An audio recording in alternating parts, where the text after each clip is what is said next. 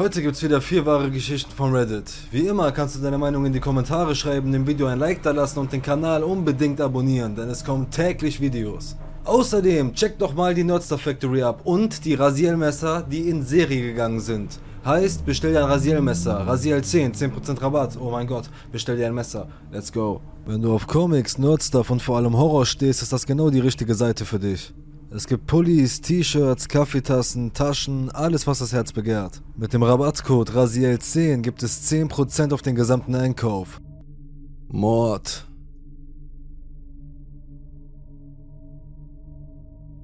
Ich hatte die unglückliche Fügung, mich an etwas wirklich Beängstigendes zu erinnern, das meine ältere Schwester und ich auf einem Spaziergang nach Hause während der Grundschule sahen. Meine Schwester Bianca und ich sind vier Jahre auseinander. Und ich hatte das Glück, die aufmerksamste und beschützendste große Schwester zu haben, und sie hatte immer diesen bemerkenswerten sechsten Sinn. Bis zu dem Punkt, dass ich geschworen habe, dass meine leichtgläubige Naivität, die ich in diesem Alter hatte, niemals begreifen konnte, dass diese Art von Situation extrem gefährlich war. Ich war sieben Jahre alt, erste oder zweite Klasse. Meine Schwester war in der fünften Klasse und elf Jahre alt. Wir lebten in einer kleinen Stadt in der South Bay Area von Kalifornien. Es war ein extrem heißer Tag, aber wir waren die üblichen acht Blocks von unserer Grundschule nach Hause gelaufen. Nur ein paar Informationen zu meiner Mutter. Sie arbeitete die meiste Zeit meiner Jugendzeit nachts als Lagerverwalterin bei unserem örtlichen Safeway, sodass wir sehr unabhängig waren. Wir sind alleine aufgestanden und haben uns alleine für die Schule fertig gemacht und so weiter. Meine Mutter schlief bis halb vier und stand dann auf, putzte, wusch und machte das Abendessen, um dann bis 21 Uhr zu arbeiten. Ich erwähne das mehr als Hintergrundinformation über die Art meiner Kindheit. Es war eine andere Zeit, Mitte der 90er Jahre. Jeden Tag blieben wir nach der Schule eine Stunde lang bei unserer Lieblingskindergärtnerin, Miss Marfia. Meine Geschwister und ich hatten alle das Glück, dieselbe Kindergärtnerin zu haben, sodass wir eine sehr enge Beziehung zu ihr entwickelten und es genossen, jeden Tag beim Aufräumen und bei den Vorbereitungen für den morgendlichen Unterricht zu helfen. Normalerweise würde uns Miss Marfia nach Hause fahren, aber an diesem Nachmittag konnte sie es nicht, weil sie später als gewöhnlich auf ihren Mann James warten musste, der sie abholte und sie zur Werkstatt brachte, um ihr Auto abzuholen. Was bedeutete, dass meine Schwester und ich die einzigen Kinder sein würden, die um diese Zeit nach Hause gingen. Aber das war uns egal, denn diese wunderbare Lehrerin schenkte uns ihre ganze Aufmerksamkeit. In den 90er Jahren war das Gebiet hinter meinem Haus ein unbebautes Grundstück, das gut drei Blocks lang und anderthalb Blocks breit war, direkt vor dem neu angelegten Skatepark. Von meinem Hinterhoftor aus konnten wir also den Park sehen. Wenn wir am Park vorbeikamen, rannten wir vom Bürgersteig, der an den Park grenzt, bis zur Hintertür unseres Zauns, was ich am liebsten mochte, weil meine Schwester mir immer das Gefühl gab, der Sieger zu sein. Wie schon erwähnt, war ich auf halbem Weg durch den Lauf voraus. Ich kam durch die Büsche. Alles war voller Dreck und hässliches hohes Unkraut, das einen böse sticht, wenn man ihm zu nahe kommt. Unter einigen der Büsche konnte man sich verstecken, aber es war so hässlich, dass wir normalerweise gerannt sind, um die Kletten zu vermeiden. Ich war also 100 Meter vom Zaun entfernt, als ich meine Schwester meinen Namen schreien hörte. Es war kein normaler Schrei, sondern sie schrie meinen Vornamen und meinen zweiten Vornamen sehr laut und ich blieb wie angewurzelt stehen. Ich schrie nach hinten. Was? Noch bevor ich mich ganz umdrehen konnte, um zu sehen, was los war, stürzte sie sich auf mich. Sie packte mich an den Schultern, während sie ihren Arm um mein Gesicht wickelte, um es vor dem zu schützen, wovor ich mich sicher fürchtete. Das alles, während sie mich nach vorne schob. Ich war so verwirrt. Es war keine Zeit, etwas zu sagen, aber durch die Lücke zwischen ihren Fingern sah ich zwei Paar Beine unter einem großen Busch. Hier spielt mein Gedächtnis, als würde ich einen Film sehen und ich kann jedes Detail zurückspulen. Ich habe viele Stunden mit meiner Schwester verbracht und mich an Details erinnert, die ich verdrängt hatte, aber ich hatte Angst, dass ich mich lebhaft daran erinnern könnte. Ich wurde Zeuge eines Übergriffs. Ich sah einen Mann, bekleidet mit einem roten Tanktop, blauen schmutzigen Jeans und schwarzen Stiefeln. Er hatte eine Sonnenbrille auf. Er sah aus, als fände er Gefallen daran, die junge Frau im Gebüsch zu erwürgen, mit seinen Händen. Sie war wahrscheinlich kaum 20. Sie trug eine Latzhose, ein weißes Hemd und weiße Sandalen. Ihr Gesicht war sehr schmutzig, geprellt und die Lippen blau. Sie kratzte an seinen Händen. Das war alles, was ich zu sehen bekam, bevor meine Schwester mich in eine andere Richtung zerrte. Sie sagte, sie hatte Angst, er könnte uns folgen oder sehen, wie wir unser Tor zum Haus aufschließen, also nahm sie mit mir den langen Weg. Ich war so erschrocken, schluchzte und fragte sie, Sissy, was war das? Der Typ hat sie umgebracht. Meine Schwester sagte, wir müssen das Mama sagen, beeil dich. Alles, was ich danach sah, ist verschwommen, bis wir nach Hause kamen und meine Mutter aufweckten. Hysterisch erzählten wir ihr, was wir gesehen hatten. Sie hat die Polizei angerufen, aber wir haben nie erfahren, ob sie sie gefunden haben. Ich habe das Internet nach irgendetwas über einem Überfall, eine Entführung, irgendetwas durchsucht, aber ich habe nie etwas gesehen oder gehört. Meine Schwester weinte, als ich sie kürzlich nach dieser Erinnerung fragte. Sie dachte, ich hätte einen Albtraum davon gehabt. Es ist in jedem Zusammenhang beängstigend. Also, der Mann, der das arme Mädchen angegriffen hat. Eines Tages hoffe ich, dass du erntest, was du gesät hast und wir uns nie wiedersehen.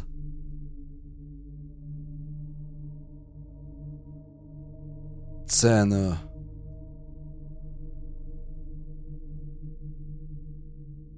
Als ich aufwuchs, lebte ich in einer relativ kleinen Stadt in einer ländlichen Gegend. Die Gegend war von dunklen Fichtenwäldern umgeben, in denen meine Freunde und ich bis ins Teenageralter hinein spielen konnten. Als wir etwa 14 Jahre alt waren, gingen wir nicht mehr in den Wald, um Verstecken zu spielen, sondern eher, weil wir nicht viele andere Möglichkeiten zum Abhängen hatten. An einem Sommertag traf ich mich mit vier meiner Freunde, um in den Wald zu gehen und einen neuen Treffpunkt zu finden. Der Geschichte zuliebe nenne ich sie Sophie, Anna, Katie und Celia. Vor ein paar Tagen hatte Anna uns von einem seltsamen Ort erzählt, der nicht weit im Wald lag und von dem es hieß, er sei das Versteck eines geistesgestörten Mannes. Einige Kinder in unserem Dorf nannten ihn den Ort des Todes. Ich weiß noch, dass ich den Namen für etwas übertrieben hielt, aber ich fand ihn trotzdem faszinierend. Wir waren uns alle einig, dass wir es uns selbst ansehen wollten, was sich im Nachhinein als Fehler herausstellte. Wir machten uns auf den Weg durch den dunklen und kühlen Wald und plauderten über irgendwelche Dinge, bis wir zu einer kleinen Lichtung kamen und Sophie sagte, Psst, Leute, ich glaube, wir haben es gefunden. Am anderen Ende der Lichtung stand ein rostiger alter Wohnwagen. Er war mit seltsamen Buchstaben besprüht worden, die Fenster waren schmutzig und mit Zeitungspapier bedeckt, das an ein paar Ecken herunterfiel. In der Mitte der Lichtung befand sich eine behelfsmäßige Feuerstelle, die anscheinend vor kurzem für ein Feuer benutzt worden war. Die Asche und Teile von verbrannten Ästen lagen noch dort. Wir gingen weiter in die Lichtung hinein und hörten um uns herum eine Art klirrende Geräusche. Als wir zur Baumgrenze hinüberschauten, sahen wir Dutzende von kleinen Windspielen aus alten, rostigen Metallstücken. Die leichte Brise hatte sie in Bewegung gesetzt. Es war irgendwie unheimlich, denn sonst war der Wald völlig still, abgesehen von dem gelegentlichen Geräusch des Windes, der durch die Äste fuhr. Celia und Katie gingen zu den Windspielen hinüber und sahen sie sich an, während Anna, Sophie und ich zum Wohnwagen gingen. Dahinter sahen wir einen Haufen von Gerümpel, Kaputte Möbel, alte Flaschen, verrottete Kleidung und sogar eine alte, schmutzige Puppe, deren halber Körper mit Moos bedeckt war. Sophie ging hinein, um sich umzusehen. Als sie wieder herauskam, hielt sie eine alte Kassette in der Hand. Sie war staubbedeckt, aber nicht kaputt. Wir waren beide dabei, die Kassette zu untersuchen, als Anna uns zurief, wir sollten zu ihr kommen. Sie zeigte auf eine Stelle unter dem Wohnwagen. Was ist das? Zuerst konnte ich nicht sehen, aber als Sophie und ich näher kamen, bemerkten wir etwas Weißes, das teilweise in der Erde steckte. Sophie hob es auf, ließ es sofort wieder fallen und stieß einen Schrei aus. Es waren Zähne, menschliche Zähne. Sie waren relativ groß, also waren es wenigstens keine Kinderzähne. Wir standen schockiert da. Sophies Schrei hatte Celia und Katie aufgeschreckt, die herüberkamen und ebenso erschrocken neben uns standen. Dann hörten wir etwas von der anderen Seite der Lichtung. Hey, was zum Teufel macht ihr da? Wir blickten hinüber und sahen einen zerzaust aussehenden, dünnen Mann. Er hatte fettiges Haar, ein blasses, eingefallenes Gesicht und trug zerrissene alte Armeekleidung. Ich sah die anderen an, die zu Tode erschrocken aussahen. Wir haben gerade, begann Sophie, wurde aber sofort von dem wütenden Geschrei des Mannes unterbrochen. Verpisst euch von meinem Grundstück oder ihr werdet es bereuen. Er kam langsam näher und da beschlossen wir alle zu rennen. Wir rannten so schnell wir konnten in die entgegengesetzte Richtung, direkt in den Wald. In der Ferne konnten wir den Mann hinter uns fluchen hören. Ich glaube, ich bin noch nie in meinem Leben so schnell gerannt. Als wir endlich die nächste Straße erreichten, spürte ich, wie mein Herz klopfte und ich war kurz davor, vor Erschöpfung ohnmächtig zu werden. Wir nahmen uns eine Minute Zeit, um wieder zu Atem zu kommen und fingen an, über die schiere Verrücktheit des Ganzen zu lachen. Dann zeigte Sophie uns das Band. Sie hatte es die ganze Zeit in der Hand und vergaß sogar in der Hitze des Gefechts es fallen zu lassen. Als neugierige 14-Jährige beschlossen wir, die Kassette mit nach Hause zu nehmen und sie uns anzuhören. Zum Glück hatte Katie einen alten Kassettenrekorder zu Hause und so setzten wir uns alle im Kreis um ihn herum und legten die Kassette ein. Zuerst hörten wir nur Rauschen und Störgeräusche, dann etwas, das sich wie eine Aufnahme eines Liedes anhörte, das irgendwo im Hintergrund lief. Zuerst konnten wir nicht hören, was für ein Lied es war, aber es wurde lauter und wir konnten hören, dass es ein deutsches Lied mit faschistischem Text war. Es waren auch Stimmen im Hintergrund zu hören, aber wir konnten nicht verstehen, was sie sagten. Es schien, als würden sie etwas murmeln. Dann hörte das Band auf. Wir saßen eine Weile da und schwiegen. Ich weiß noch, dass ich verwirrt war. Keiner von uns wusste, was zum Teufel wir gerade gehört hatten. Katie beschloss, das Band in ihren Schrank zu legen, bis uns eine Idee einfiel, was wir damit machen sollten. Am nächsten Morgen schickte Katie uns eine SMS, dass wir vorbeikommen sollten. Als wir ankamen, war sie verzweifelt. Ihre Eltern waren in ihrem Zimmer und versuchten, ihren schweren Schrank wieder aufzuheben. Sie erzählte uns, dass er in der vorangegangenen Nacht umgefallen war und dass der laute Knall sie aus einem Albtraum geweckt hatte. Wir konnten nicht glauben, dass dieses schwere Möbelstück einfach von selbst umfallen konnte. Katie gab sofort der Kassette die Schuld und wir beschlossen alle, dass wir sie loswerden wollten. Wir Dummen dachten, es wäre das Beste, es einfach dorthin zurückzubringen, wo wir es gefunden hatten, und so gingen wir am Nachmittag zurück in den Wald. Wir gingen genau denselben Weg wie am Tag zuvor, aber wir konnten den Wohnwagen nicht wiederfinden. Wir stießen auf eine kleine Lichtung im Wald, aber es konnte nicht dieselbe sein. Es gab keine Windspiele, kein Gerümpel und keinen Wohnwagen. Als es dunkel wurde, beschlossen wir wieder nach Hause zu fahren. Wir verbrannten das Band noch am selben Abend und danach passierte nichts Merkwürdiges mehr, aber wir haben nie wieder nach diesem Ort gesucht. Manchmal denke ich immer noch an den Wohnwagen, diesen Mann, das Band und die Zähne. Die allgemein unheimliche Stimmung, die dieser Ort ausstrahlte. Und manchmal frage ich mich, ob wir die Polizei hätten rufen sollen wegen dem, was wir in den Wäldern gefunden hatten. Meine Freunde und ich haben nie wieder über diesen Vorfall gesprochen. Es war auf jeden Fall verdammt seltsam. Vor allem die Tatsache, dass wir diesen Ort am nächsten Tag nicht mehr finden konnten. Also, gruseliger Wohnwagentyp, lass uns nie wieder treffen.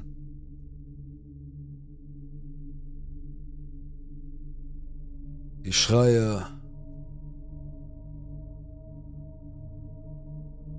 Ich bin inzwischen aus diesem Wohnkomplex ausgezogen, weil die Miete gestiegen ist und sie alle möglichen neuen Gebühren hinzugefügt haben, obwohl es keine Änderungen gab. Für den Preis war es eine tolle Wohnung gewesen, Sie war hübsch, wenn auch etwas heruntergekommen. Sie war ruhig genug. Aber irgendetwas war sehr seltsam an diesem Komplex. Bevor ich damit anfange, möchte ich sagen, dass es einige andere Dinge gab, die mich abschreckten, als ich hier wohnte. Soweit ich weiß, hat es in diesem Haus noch nie einen Mord gegeben und es war mit einem CO2-Melder ausgestattet und ich wohnte nicht zum ersten Mal allein. Ich habe mich nie in Gefahr gefühlt, aber die Rohre haben seltsame Geräusche von sich gegeben. Und einmal habe ich eine Gestalt gesehen, die aus dem Badezimmer in mein Schlafzimmer geschlichen ist. Einmal lag ich nachts mit meinen beiden Katzen im Bett und hörte, wie sich die Glastür meines Balkons öffnete. Meine beiden Katzen hoben bei dem Geräusch den Kopf, also war es nicht nur ich. Schließlich bin ich aufgestanden und habe nachgesehen. Die Tür war geschlossen und verriegelt. Die Fliegengittertür dahinter war ebenfalls geschlossen. Meine Haustür war ebenfalls geschlossen und doppelt verriegelt. Ein anderes Mal hatte ich eine Schlaflähmung, das einzige Mal, dass ich sie jemals in meinem Leben hatte. Ich wachte auf und sah einen Mann an meinem Bett. Ich schlief in einem Etagenbett und konnte nur seinen Kopf sehen. Ich hörte ihn nur Hallo sagen. Er wirkte nicht bedrohlich, aber ich erschrak, weil jemand in meinem Zimmer war. Ich versuchte immer wieder zu schreien und als ich schließlich meine Stimme aufbaute, konnte ich keuchen und mich im Bett aufrichten.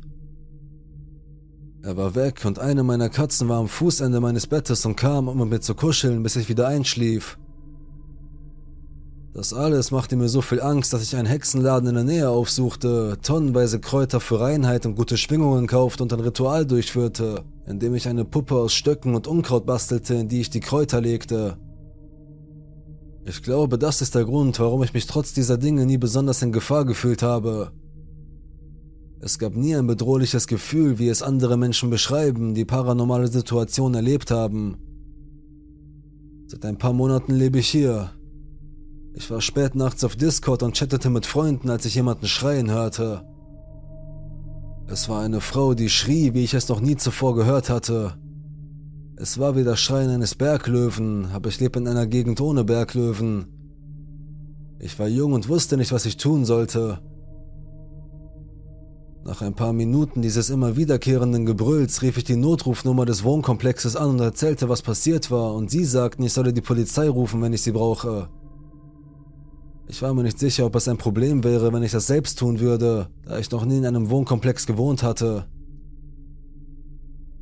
Sie schrie nicht Hilfe oder so etwas, sie hat einfach nur geschrien, sehr, sehr laut.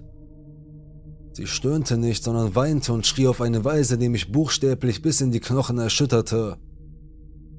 Es kam mir wie eine Ewigkeit vor, bis es an der Tür klopfte. Der diensthabende Hausmeister war gekommen. Er sagte mir, er habe es auch gehört und es habe ihm Angst gemacht. Aber als wir uns unterhielten, geschah es nicht mehr.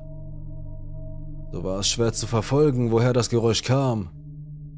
Er klopfte an Türen und der alleinstehende alte Mann, der neben mir wohnte, sagte ebenfalls, er habe es gehört, wisse aber nicht, woher es kam.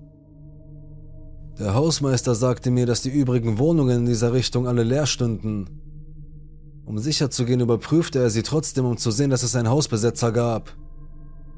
Keiner, niemand in keiner dieser Wohnungen. Er sagte mir, ich solle die Polizei rufen, wenn es noch einmal passiere und ging. Ich ging ins Bett und es war ein oder zwei Stunden lang still. Dann ertönte wieder ein Schrei, laut und jammernd wie zuvor. Ich konnte hören, wie der alte Mann in der Wohnung neben mir Ruhe rief und das Weinen hörte sofort auf. Von da an hörte ich dieses Weinen nur noch ab und zu. Einmal hörte ich sie weinen und sie schrie, Hilf mir! Aber sie hörte immer auf, wenn der alte Mann sie anschrie, und wenn man auf den Flur ging, um zu sehen, aus welcher Wohnung der Lärm kam, hörte es auf. Aufgrund dieser Merkwürdigkeit hatte ich das Gefühl, dass es sich um eine Frau handeln musste, die dies mit Absicht tat. Vielleicht ein Camgirl, das damit seinen Lebensunterhalt verdient oder so. Das würde ich gerne hoffen. Aber wer auch immer es ist, er schien nicht wirklich Hilfe zu wollen. Meine anderen paranormalen Erfahrungen in meiner Wohnung machten das Ganze noch beängstigender und obwohl ich wusste, dass es wahrscheinlich eine völlig vernünftige Erklärung für die Schreie gab, konnte ich nicht umhin, mich zu fragen, ob es tatsächlich etwas Paranormales war. Wer auch immer dieses schreckliche, furchterregende Geschrei verursachte, lass uns niemals treffen.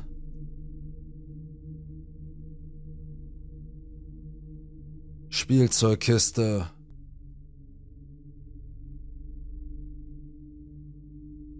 Ich muss erst vier oder fünf gewesen sein, als ich den Kreaturen in meinem Zimmer begegnete. Ich hatte noch ein Kleinkinderbett, kein richtiges Einzelbett, sondern eines, das aus einem großen Kinderbett umgebaut wird. Es war niedrig, weil ich dazu neigte, mich im Schlaf herauszurollen. Am Fußende des Bettes an der Wand stand eine große rote Spielzeugkiste aus Plastik, die die Form einer Schatztruhe hatte. Die Kiste war vollgestopft mit Spielzeug, hauptsächlich mit kleinen Figuren aus Zeichentrickfilmen, die ich mir ansah. Street Sharks, He-Man, Thundercats, Biker Mice from Mars, ein paar Pokémon-Figuren, aber vor allem Action-Men. Ich hatte ein Nachtlicht, eine kleine Steckdose an der Seite des Kopfteils in Form einer Mondsichel, die in einem schwachen Orange leuchtete und die ganze Nacht über anblieb. Meine Mutter ließ meine Tür immer ein Spaltbrett offen. Wir hatten eine Straßenlaterne direkt vor dem Fenster am Flur. Sie warf einen weißen Lichtstreifen an meine Wand. Die Spielzeugkiste stand neben der Tür. Es war ein kleiner Raum, aber die Tür ging beim Öffnen knapp an den Seiten der Kiste vorbei, als wäre sie absichtlich für den Raum gebaut worden. Ich wurde von einem Knacken und Quietschen geweckt, dem Geräusch, das ein Hund macht, wenn es auf einem Plastikball herumkaut. Kleine Stöße und Schläge kamen vom Fußende meines Bettes. Ich setzte mich auf und rieb mir mit offenem Mund die Augen, da ich praktisch noch schlief. Ich saß da und lauschte ein paar Sekunden lang, als das Geräusch von Rascheln, Zusammenstoßen, Schnappen und Nagen über mein Fußteil kroch. Neben dem ständigen Klappern konnte ich ein leises Quietschen wahrnehmen, sehr leise, aber es war da, eher wie das eines Meerschweinchens als das einer Maus. Aber irgendetwas war anders. Am Ende stieg der Ton nicht mehr an, sondern ging in ein leises Knurren über. Langsam hob ich mich auf meine Hände und Knie und kroch zum Fußende des Bettes vor. Die Seite des Zimmers war dunkel, der mickrige, orangefarbene Schein der Nachtlampe reichte nicht über das Bett hinaus. Ich spähte über das Fußende auf die Spielzeugkiste. Der Deckel war offen, was seltsam war, und der Boden war mit Spielzeug übersät. Ich beobachtete, wie die Geräusche aus dem Inneren der Kiste kamen. Etwas bewegte sich, aber zwischen den Figuren konnte ich nicht erkennen, was es war. Ein Actionman purzelte auf dem Boden. Eine der Flossen, die er trug, war zerfetzt worden. Das andere Bein blieb auf halber Strecke in einem zerfetzten Stumpf stehen. Die anderen Spielzeuge auf dem Teppich wiesen alle Bissspuren auf. Gliedmassen fehlten oder die Gesichter waren zu einem deformierten Plastikbrei zerkaut. Kleine Hände, Arme und zerkaute Teile lagen ebenfalls auf dem Boden verstreut. Verwirrt richtete ich mich auf und beugte mich vor, um einen besseren Blick in die Truhe zu werfen. Zuerst konnte ich immer noch nicht erkennen, was sich bewegte. Als ich meine Augen fokussieren ließ, konnte ich etwas Pelziges erkennen. Zuerst dachte ich, es könnte der Furby sein, den ich in der Truhe hatte, aber was auch immer es war, es stand mit dem Rücken zu mir und kauerte vor mir. Sein Fell sah feucht aus und war in unordentlichen Büscheln aufgespießt. Ein langer, dünner Schwanz, der mit kleinen Haaren bedeckt war, schlängelte sich aufrecht und das Ende zuckte hin und her. Ich bemerkte, dass sich noch etwas anderes in der Truhe bewegte, und als ich das Ganze abtastete, konnte ich zwei weitere Schwänze ausmachen. Beide unterschiedlich groß, einer länger, einer kürzer, die tiefer aus dem Inneren des Spielzeughaufens herausragten. Ich bin mir nicht ganz sicher warum, aber was auch immer sie waren, ich wollte nicht in dem Raum mit ihnen sein. Sie machten mir Angst. Langsam kroch ich aus meinem Bett und schlich auf Zehenspitzen zur Tür. Als ich sie erreicht hatte, denn sie war nicht weit, legte ich eine Hand darauf, schaute immer noch auf die Schachtel, beobachtete immer noch das Flackern der Schwänze und öffnete vorsichtig die Tür. Leise schwang sie auf, zunächst. Der weiße Lichtstreifen aus dem Flur wurde größer, als der Ausgang aus dem Raum größer wurde. Obwohl ich es schon unzählige Male getan hatte, wurde ich langsamer, als ich die Tür dem Rand der Spielzeugküste näherte und beobachtete aufmerksam den Abstand zwischen den beiden. Als ich langsamer wurde, knarrten die Scharniere der Tür so laut, dass ich zusammenzuckte. Ich erstarrte auf der Stelle. Ich lauschte auf Geräusche der Bewegung, aber es gab keine. Das Kauen, das Schnappen, das Nagen, alles hatte aufgehört. Ich drehte meinen Kopf und schaute auf die Spielzeugkiste. Ich erblickte zwei weißlich gelbe Augen. Sie reflektierten das Licht des Halbmondes und des Ganges. Sie schien mich nicht direkt anzuschauen, eher rechts von mir an der Tür. Eine Nase, faltig und ledrig, zuckte, während sich die beiden langen Schlitze aus und wieder einfuhren. Ein langsamer, keuchender Atem entkam, als ich einen Mund zu öffnen begann. Er wurde breiter und breiter und nahm den größten Teil des Gesichts ein. Unglaublich scharfe, nadelartige Zähne tropften vor Speichel. Plastikteile und falsches Haar waren aufgespießt und zwischen ihnen eingeklemmt. Sie schienen kein Muster zu haben, sie ragten einfach nach außen oder nach unten in allen Formen von Dicke und Größe. Was wie Hörner oder Ohren aussah, ich konnte es nicht genau sagen, ragte oben auf dem Kopf und um die Augen herum hervor, als ob sich die Augenlider zu einem spitzen, verdrehten Stachel dehnten. Die Kreatur bewegte sich nicht und ich auch nicht. Langsam und geräuschlos wurden Spielsachen aus dem Weg geschoben und zwei weitere Köpfe erhoben sich aus dem Durcheinander. Alle starrten in Richtung Tür, alle weiß und gelbäugig wie Lachen aus schäumender Milch. Mein Herz trommelte auf meiner Brust. Tränen sammelten sich in meinen Augenwinkeln. Die Kreaturen waren unterschiedlich groß, von einem ganz kleinen bis zu einem, das vielleicht so groß war wie ein großes Kaninchen, das sein Maul weiter öffnete als die anderen und dieses Quietschen von sich gab, das ich schon einmal gehört hatte. Zuerst war es nur Luft, ein Flüstern, das sich zu einem gedämpften Quietschen steigerte, das ein oder zwei Sekunden anhielt und dann dramatisch in ein leises Grummeln, vielleicht ein Knurren abfiel.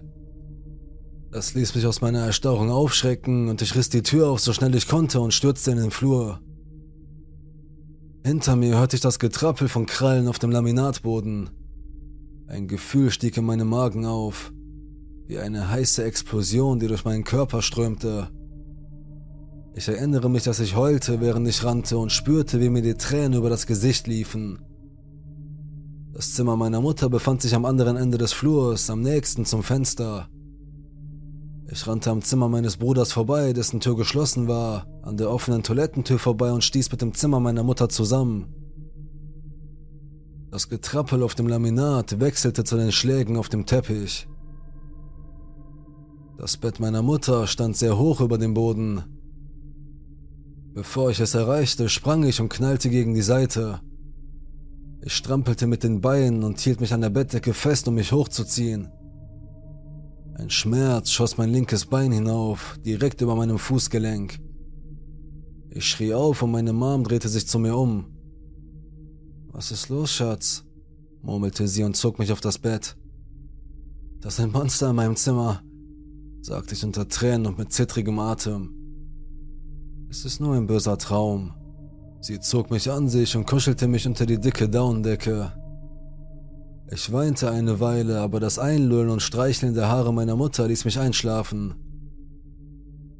Am nächsten Morgen hatte ich so gut wie vergessen, was passiert war, und unter dem Einfluss der Kommentare meiner Mutter hielt ich das, woran ich mich erinnern konnte, für einen Albtraum.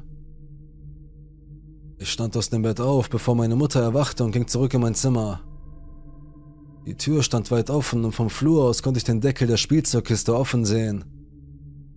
Als ich zur Tür schlich, lagen noch immer Teile von Spielzeug auf dem Boden. Aber es war kein Geräusch zu hören. Es war totenstill. Ich knipste das Hauptlicht an und suchte den Raum ab. Nichts. Ich wusste, dass meine Mutter mir nicht glauben würde, wenn ich ihr erzählte, was passiert war, also hob ich stattdessen alle Spielzeugteile auf und legte sie zurück in die Truhe. Nachdem ich aufgeräumt hatte, ging ich zurück in den Flur und machte mich auf den Weg ins Bad.